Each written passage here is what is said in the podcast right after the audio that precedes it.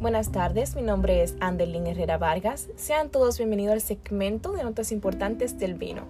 En el día de hoy estaremos tratando diversos temas respecto al vino. Comenzaremos hablando sobre la importancia que tiene el corcho para el vino. La función principal de este es la de preservar las propiedades del vino con el paso del tiempo y garantizar que evolucione correctamente en la botella. Resumiendo, el tapón de corcho evita que entre una gran cantidad de oxígeno que dañaría la calidad del vino y a la vez es una barrera antibacterias y mojo. Ahora bien, se preguntarán ustedes ¿Por qué razón el vino es considerado por muchos historiadores una bebida especial? Pues el vino ha sido una de las bebidas más importantes a lo largo de la historia y de las Sagradas Escrituras. De hecho, en toda la Biblia solo se nombran tres bebidas, agua, leche y vino. E incluso en la última cena el Señor tomó vino con sus discípulos. También la misma era considerada en la antigua Grecia como una bebida de dioses.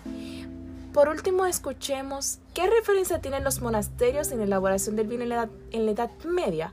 Pues durante la Edad Media, el arte de la vinificación cayó debido a que los romanos llenaban de viñas las comarcas que ellos entendían que podían dar buenas cosechas, motivo por el cual los monasterios se vieron obligados de cultivar sus propias viñas por la necesidad que tiene el vino en la celebración de la misa, trayendo este esfuerzo avances en la elaboración de esta bebida.